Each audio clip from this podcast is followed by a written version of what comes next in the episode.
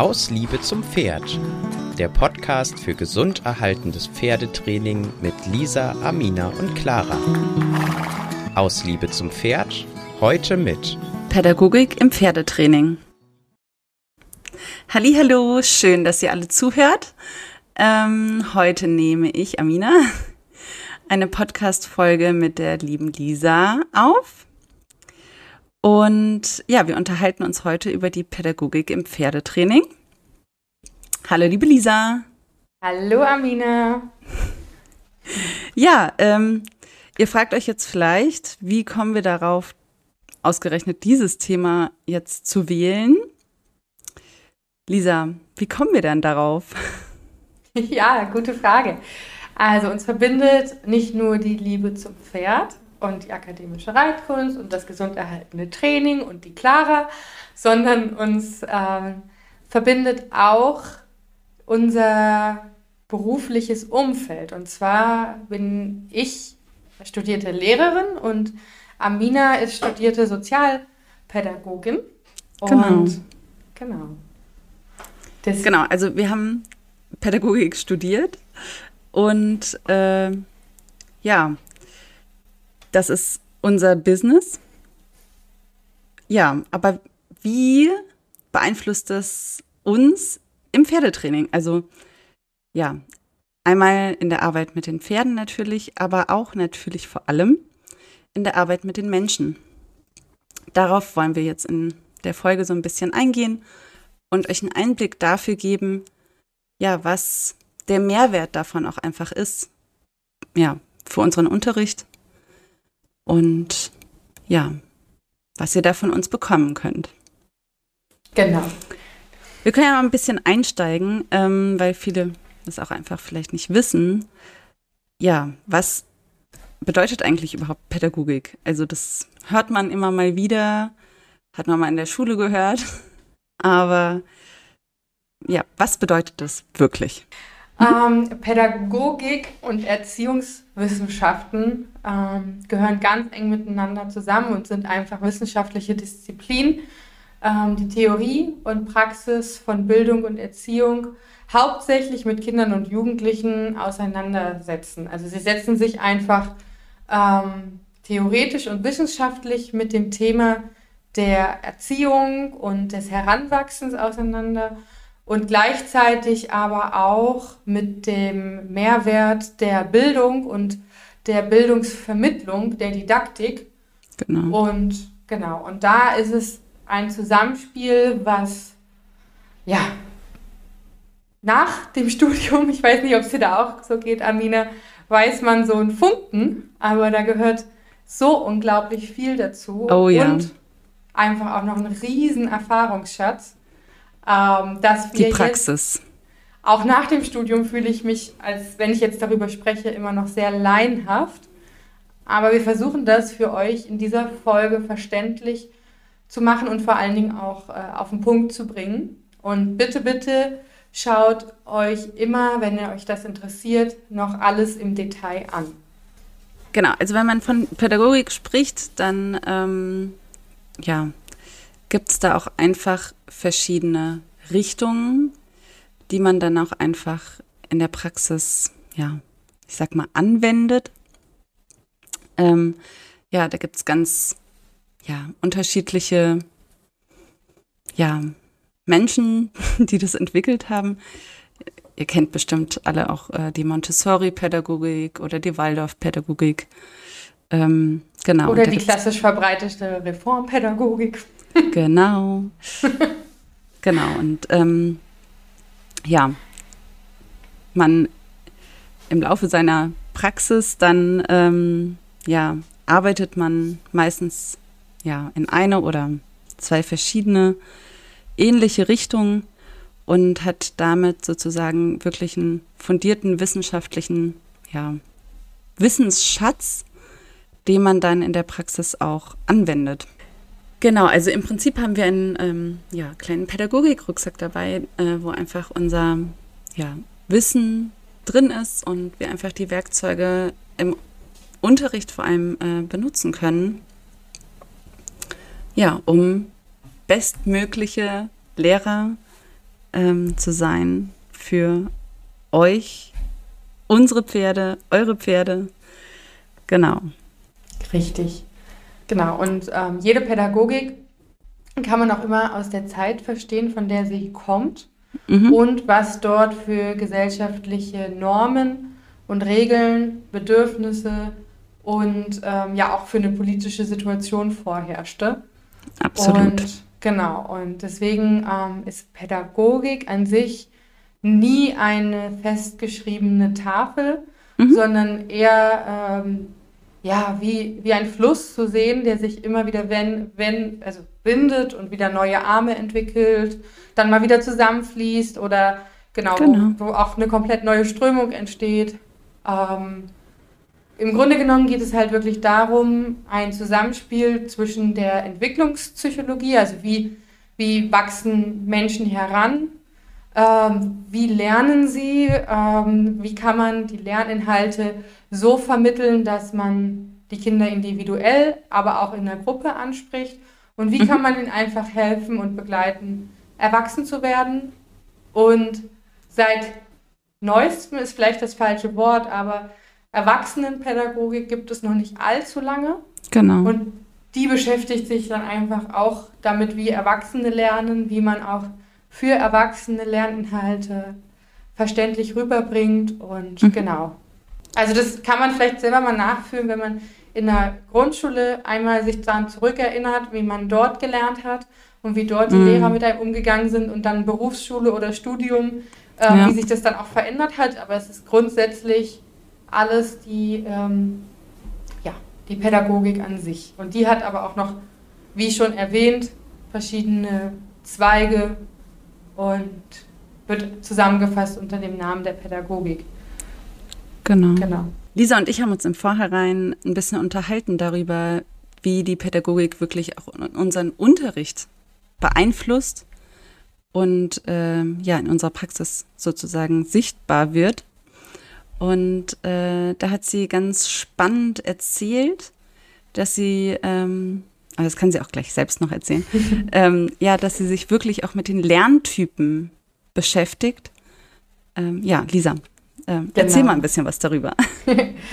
Und zwar ähm, habe ich selber schon viel gelernt, weil ich ähm, Legasthenikerin war und Dyskalkulie hatte und zusätzlich auch noch eine ähm, Auffälligkeitsdefizitsyndrom. Also für alle, die das vielleicht schon mal gehört haben, man nennt das immer, ich hatte das ganze Paket und ähm, eine Dyskalkulie. Ähm, mhm. Amina, helf mir, ist das jetzt die Mathe oder die Deutschschwäche? Ich glaube, das ist die Rechenschwäche. Genau, oder? ja, genau. Genau, Legasthenie, genau. genau, Legasthenie genau. war dann dazu, dass äh, man Rechtschreibung und genau. das Ganze auch nicht konnte und zusätzlich dann auch noch schwierig sich zu konzentrieren und genau, mhm. und dieses Paket hatte ich als Kind in der Schule und deswegen bin ich ähm, nach der Schule, während der Schule immer zu ähm, bestimmten Instituten gegangen, um bestimmte Lerninhalte nochmal anders zu mhm. lernen. Mhm. Ich musste sehr viel nachholen neben der Schule mhm. und habe dann eben auch äh, gemerkt, wie interessant das ist, dass ich tatsächlich überhaupt nicht weniger intelligent bin, mhm. sondern einfach nur andere Wege brauche. Ja.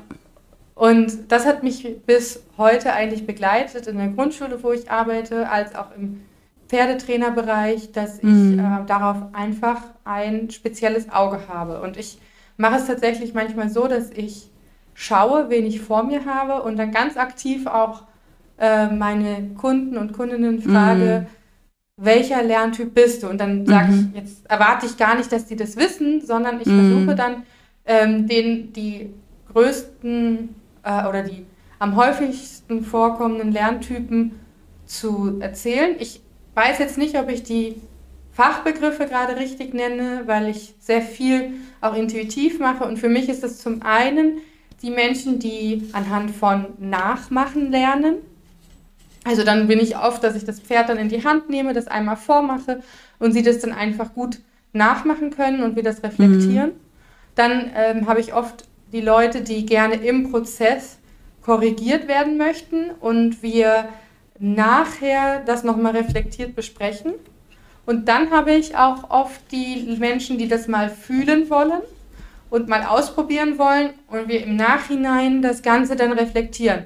Also mhm. die sagen, ich will es einfach mal ausprobieren und ob es funktioniert oder nicht, ist mir erstmal gar nicht wichtig, sondern wir können dann besprechen, warum etwas gut funktioniert hat und warum mhm. etwas vielleicht weniger gut funktioniert. Und daraufhin versuche ich dann immer die Leute ähm, zu sensibilisieren, dass sie unbedingt bei mir im Unterricht ähm, diesen Raum haben, zu sagen, hey, ich brauche es mal bitte auf eine andere Art und Weise erklärt. Ja. Zusätzlich zu dem kommt natürlich dann auch immer noch der Lerntyp des Pferdes.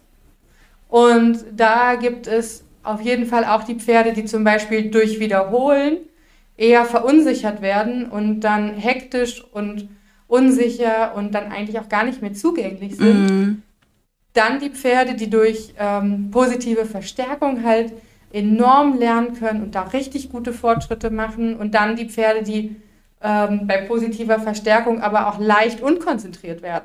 Ja. Und dann ähm, brauchen die eher eine klarere Linie. Und ähm, so wie Leitplanken rechts und links ist ganz klar gesagt, wohin darf ich gehen, wohin nicht. Und dazwischen ist irgendwo der Spielraum. Und Genau, und dann gibt es so, so viele Aspekte und manchmal ist es auch ein Zusammenspiel aus verschiedenen Dingen und manchmal ist es auch tagesformabhängig, welcher Lerntyp ich gerade bin. Ja. Absolut. Genau. Absolut. Ich hatte, also bezüglich Lerntypen, äh, ich hatte letztens eine Reitstunde, ähm, zu der kam ich und ähm, das ist eine äh, Reitschülerin, die wirklich erst sehr, sehr kurz überhaupt mit Pferden zu tun hat. Mhm. Und äh, sich dazu noch ein rohes Pferd gekauft hat. Oh, spannend. Spannende Kombination. Auf jeden Fall kam ich zu diesem Unterricht und ähm, an dem Unterricht hat kein Pferd teilgenommen. Die mhm. Schülerin wusste sehr, sehr gut, wie sie lernt und was sie braucht. Und sie hat gesagt, Amina, Heute brauchen wir kein Pferd. Du erklärst mir einige Dinge. Sie hat sogar ein Pferd äh, auf den Reitplatz gestellt, also so ein Holzbock. Das war dann das Pferd. Ähm, weil sie wirklich detailliert ohne Pferd lernen wollte, wie longiere ich ein Pferd. Ja. Also verstehen wohl eher, ha? Also dass es genau. einfach kognitiv erstmal drin sein musste, bevor sie es fühlen kann. Genau. Ja. Weil sie gesagt hat, wenn das Pferd bei mir ist, dann spüre ich das Pferd ja die ganze Zeit. Ja. Mhm. Und muss meine Energie auch auf das Pferd aufteilen. Aber eigentlich muss ich erstmal es kognitiv verstehen, um dann wirklich ja, mich auf die Arbeit mit dem Pferd dann auch einlassen zu können. Und ich fand das wahnsinnig spannend. Mega gut, ja. Und äh, auch wirklich Respekt davor, weil ähm, das muss man sich auch erstmal trauen, ja. Ähm, ja, ja auf jeden Fall ähm, super, weil es ist nicht immer dieser klassische Weg, der für jeden funktionieren muss. Nee, absolut nicht. Und gerade auch bei unserer Art und Weise zu unterrichten oder auch wie ich es bei eigentlich fast allen akademischen Trainern oder auch Centered Writing Trainern kennengelernt mhm. habe, geht es auch viel darum, jeden Schritt ganz genau zu wählen und genau zu wissen, warum man etwas macht. Ja. Und das und, wirklich auch verstanden zu haben. Genau. Ja, warum, genau. warum biege ich denn das Pferd? Ja. ja. Weil das und das und das, das, der Schüler muss wirklich biomechanische Zusammenhänge verstehen, damit er ein Warum weiß. Mhm. Genau, das kann man sich zum einen ja im Reitunterricht holen, so wie deine Schülerin oder auch wie genau. viele andere. Man kann aber auch ähm, sagen, zum Beispiel, dieses Wissen, warum, kann man sich über Bücher oder auch übers Nachfragen beim Reitlehrer holen. Und im Reitunterricht geht es viel um Methodik mhm. und Technik, dass man da ähm, das, ähm, die, also die Wege findet, die einem dann helfen. Mhm. Es ist immer so, dass selbst wenn man einmal die Woche kontinuierlich Reitunterricht nimmt, es auch nicht ausreicht. Man muss immer noch mal schauen, dass man ja. vielleicht bei einem Kurs zuschaut, wo es auch. Theorieeinheiten gibt Bücher, Videos. Es gibt so, so, so viel Wege, ähm, sich da was anzulesen, anzueignen und zu lernen. Und da ist auch wieder die Lerntypenfrage. Ich bin zum ja. Beispiel eine, ich habe ein riesen Bücherregal, habe aber tatsächlich jedes Buch, was es als Hörbuch gibt, lieber als Hörbuch mhm. oder ähm, schau mir ein Lehrvideo an mhm. oder geh zu Kursen, guck dann nur zu, also setz mich auch ja. einfach nur dazu, muss mein Pferd gar nicht dabei haben. Absolut. Total ja. lustig, weil es bei mir genauso ist. Ich habe ja. ganz, ganz, ganz tolle Bücher. Aber ich liebe es viel mehr in irgendwelchen Kursen zu sitzen und zu spüren, was da gerade los ist. Ja, ja, ja. ja. Oder auch in der Verbindung mit, mit dir und Clara, jetzt, dass wir hier den Podcast machen. Mhm. Das, ist, das ist ja nicht nur, um euch jetzt Wissen zu vermitteln, sondern das ist ja für uns auch ein Stück weit die Pädagogik, uns mit, mit unseren Kollegen auseinanderzusetzen und vor allen Dingen die Themen nochmal so aufzudröseln, dass mhm. wir sie verständlich machen. Dabei ja. lernen, lernt man ja auch immer weiter. Absolut. Äh, ich wollte auf ein Thema auf jeden Fall noch äh, zu sprechen kommen. Und zwar ist es, also wie ihr vielleicht wisst, habe ich zwei ganz kleine Kinder.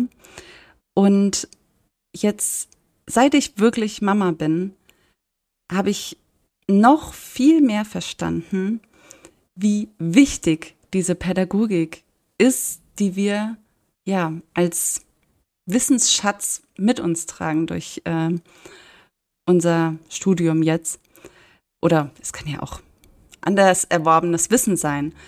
Ähm, aber ja, ich merke zum Beispiel, dass ähm, der Umgang mit meinen Kindern sehr dem Umgang ähnelt, wie ich auch mit Pferden arbeite. Weil, ähm, ja, es gibt bestimmte Regeln, ähm, die eingehalten werden müssen, weil die einfach ähm, für die Sicherheit sorgen, dass wir, keine Ahnung, zum Spielplatz laufen können oder dass ich mit dem Pferd über eine Straße reiten kann.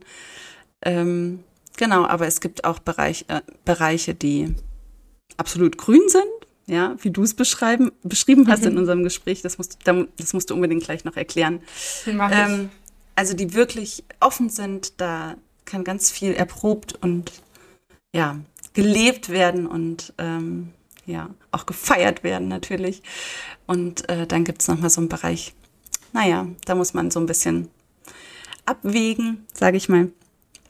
Ähm, aber das, äh, ja, fand ich total spannend, diese Erfahrung zu machen. Ähm, ja, dieses Konstrukt oder ja, das das Standing, was man sich so erarbeitet hat, dass das einen wirklich auch trägt und ähm, bei mir sowohl im Alltag als auch in meiner Arbeit ähm, wirklich ähm, ja fundiert ist und ähm, kenne ich immer den Spruch, dass um das Geringste zu unterrichten, muss man das meiste wissen. Also mhm. man, es gibt, glaube ich, nicht den einen Punkt, wo man sagen kann, ähm, ab da darf ich unterrichten, außer man hat halt dieses klassische, man muss studieren, Bachelor, Master, Referendariat und dann bist du Lehrer und kannst unterrichten. Aber im Pferdetraining Pferdetrainingsbereich gibt es natürlich auch Lizenzen und es gibt, ähm, und es gibt Trainerscheine. Genau. Aber und dennoch gibt es aber auch so etwas, wie wir jetzt gemacht haben, dass wir einfach permanent unser Wissen vorantreiben, dass wir mhm. vielfältig an Kursen teilnehmen. Und mhm. bei mir kam dann irgendwann auch der Punkt, wo ich gesagt habe, so jetzt bin ich Lehrerin. Jetzt mhm. habe ich sehr, sehr viel gelernt für meine Pferde, habe irgendwie im Stall schon unterrichtet. Mhm. Und irgendwann habe ich gesagt, so jetzt traue ich mir zu. Aber das war mhm. halt auch der Grund, weil ich ähm, dieses Fundament hatte, was du ja. so schön beschrieben hast. Und dann ist es auch oft so, ähm, dass wir auf dieses Fundament wunderbar aufbauen können. Und das ist sowieso eine never-ending Story. Also man ist auf immer jeden Fall. Schüler und Lehrer. Absolut, absolut. Ja. Und ja. wo ich das tatsächlich auch nochmal richtig zu spüren bekommen habe, ist, ähm, ich unterrichte wirklich schon einige Jahre und interessanterweise haben mich immer wieder Schüler gefunden, die massive Ängste im Pferdetraining hatten mit ihren eigenen Pferden oder auch jetzt auf Schulpferden ähm, und die zum Teil auch tiefsitzende Traumata hatten. Und da war ich wirklich richtig, richtig froh, ähm, ja, da mein Vorwissen zu haben. Genau. Und ähm, ja, zu wissen, wie kann ich den Menschen da wirklich ähm, helfen und sie auf ihrem Weg begleiten. Und interessanterweise haben mich auch Pferde gefunden, die tief traumatisiert waren. Und ähm, auch denen konnte ich ein Stück auf ihrem Weg helfen, weil ich einfach wusste, okay, ja, was kann ich tun, damit es ihnen ein bisschen besser geht und ähm, sie vielleicht dann sogar eine schöne Zeit mit dem Menschen verbringen können. Ähm, was ich oft auch in der Jungpferdeausbildung wahrnehme, ist, dass ähm, sehr schnell sehr viel verlangt wird. Mhm. Und das meistens auch daher rührt, weil die Menschen von sich selber auch sehr, sehr viel verlangen. Mhm. Und absolut kein Raum für Fehler da ist. Ja, aber ich habe auch das Gefühl, dass es daran liegt, dass man nicht weiß oder sich nicht bewusst macht, dass ein zweieinhalb, ein dreijähriges Pferd noch ein Kind ist. Mhm, das auch, auf jeden Fall. Also mit drei, mit drei kann man eventuell mal in die Bodenarbeit einsteigen. Genau. Aber auch das ist vom Pferdetyp her abhängig. Und was ich zum Beispiel letztens in einem Podcast mal gehört habe, das will ich hier gerne nochmal wiederholen, weil ich das sehr einleuchtend fand. Nur weil vielleicht ein Dreijähriger ähm, bereitwillig die Arbeit mitmacht, muss, also mhm. ist er einfach körperlich noch nicht so weit. Also selbst wenn er das geistig gut gehandelt bekommt, ist vielleicht auch der Körper noch nicht, oder nicht vielleicht, sondern der Körper ist, ist auf jeden Fall noch nicht so weit, auf jeden Fall nicht einen Reiter zu tragen und genau. Ähm, du hattest mich ja nochmal angesprochen wegen dem Ampelsystem, genau. was ich meinen Kunden und Kundinnen oder Schülern und Schülern immer super gerne vermittle. Das würde ich auch nochmal versuchen, hier auf den Punkt zu bringen. Und zwar ist dieses Ampelsystem in allererster Linie ein System, wo man selber seine Grenzen und auch seine äh, Befürwortungen an, also einstecken kann.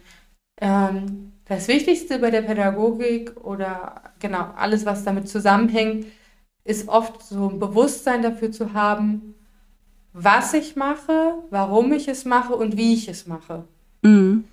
Und innerhalb dessen kann man eben dieses Ampelsystem wunderbar mit einbauen, um einem, dass einem bewusst wird, ähm, bei einer grünen Ampel zum Beispiel fallen alle Dinge darunter, mit denen ich vollkommen okay bin. Genau. Das Verhalten, was ich sogar vielleicht noch bestärken möchte, ähm, was für mich im Alltag total super ist und was ich gerne mehr haben möchte. Im gelben Bereich sind all die Sachen drin, die jetzt noch vielleicht in einem Rahmen sind, die aber auf der Kippe sind mhm. ähm, für, hm, eigentlich äh, könnte das hier auch ganz schnell ausatmen.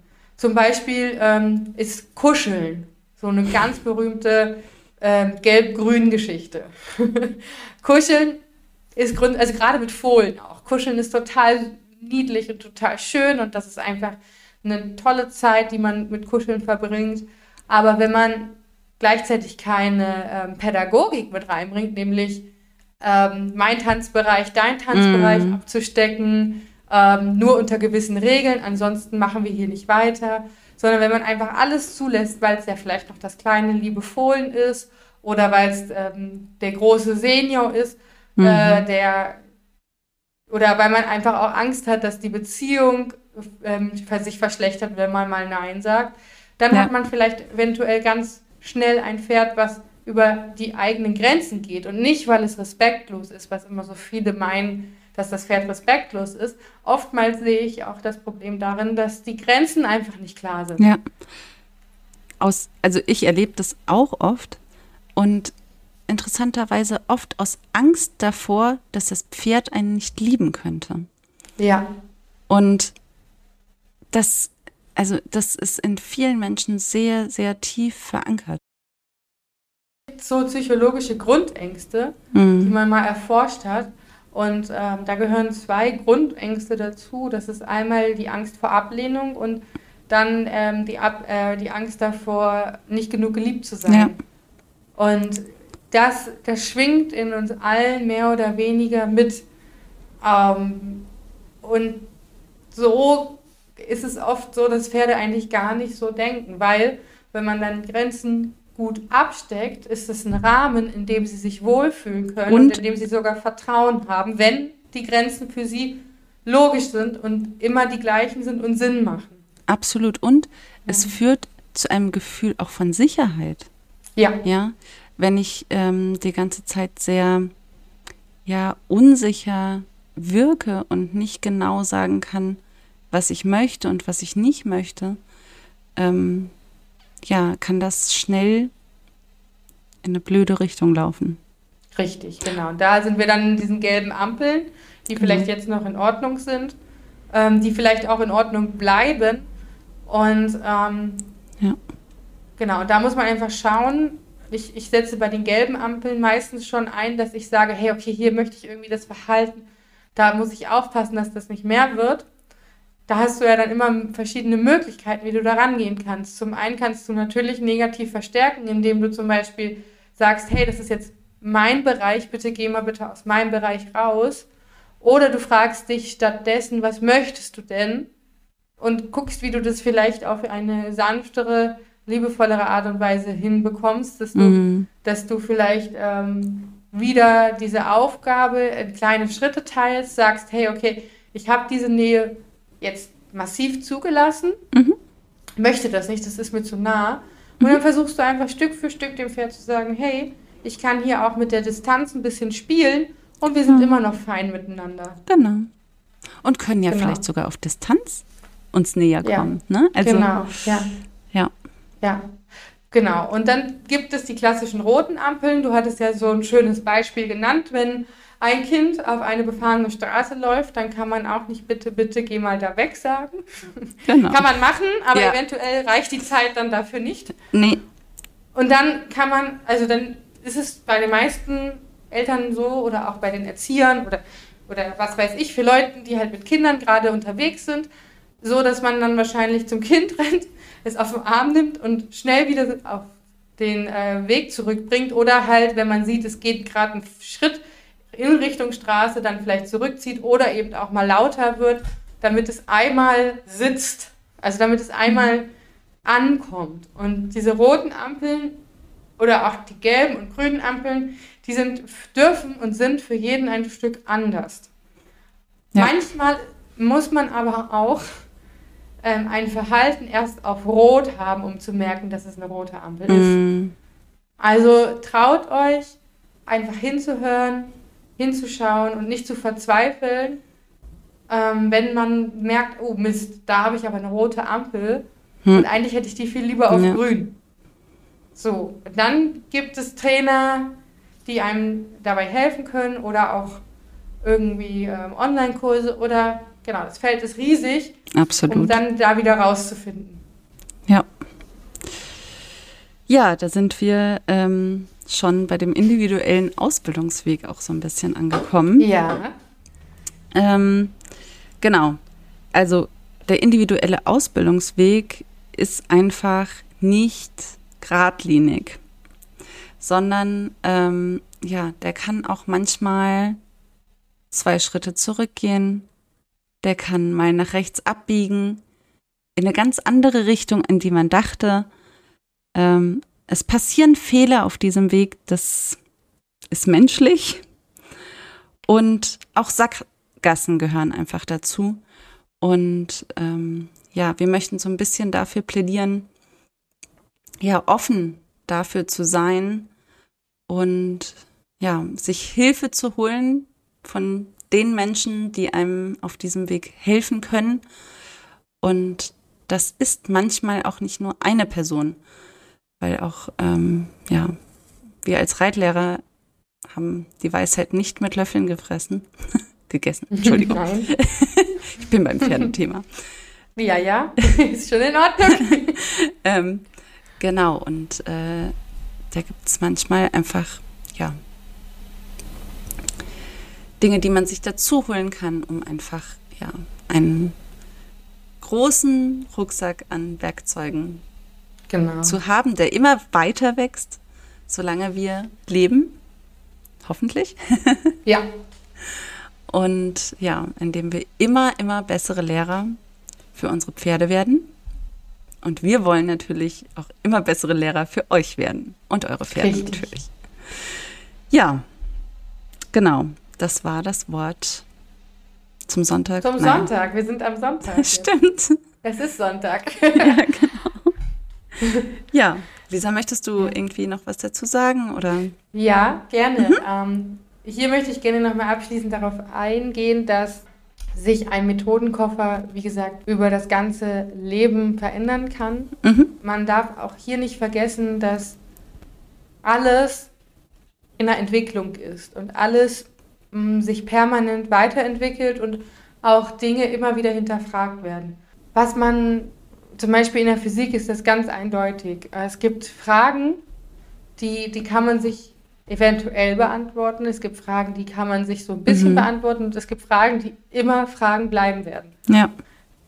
Dennoch lohnt es sich zu versuchen, das Beste daraus zu machen und einfach zu sagen, hey, jeder Fehler ist nicht unbedingt ein Fehler, sondern nur ein Weg, der nicht funktioniert. Und auch ein Weg, der nicht funktioniert, kann so viele Erkenntnisse bringen und deinen Methodenkoffer wieder vervielfältigen. Absolut. Und dass es überhaupt nicht schlimm ist. Ja.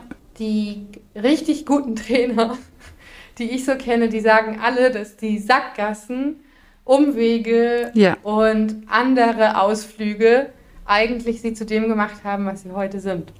Ja, das denke ich. Und genau, das ist vielleicht ein ganz guter Abschluss, dass wir wirklich mhm. uns trauen, Individualisten zu sein, ohne in Konkurrenz oder in Vergleiche zu kommen.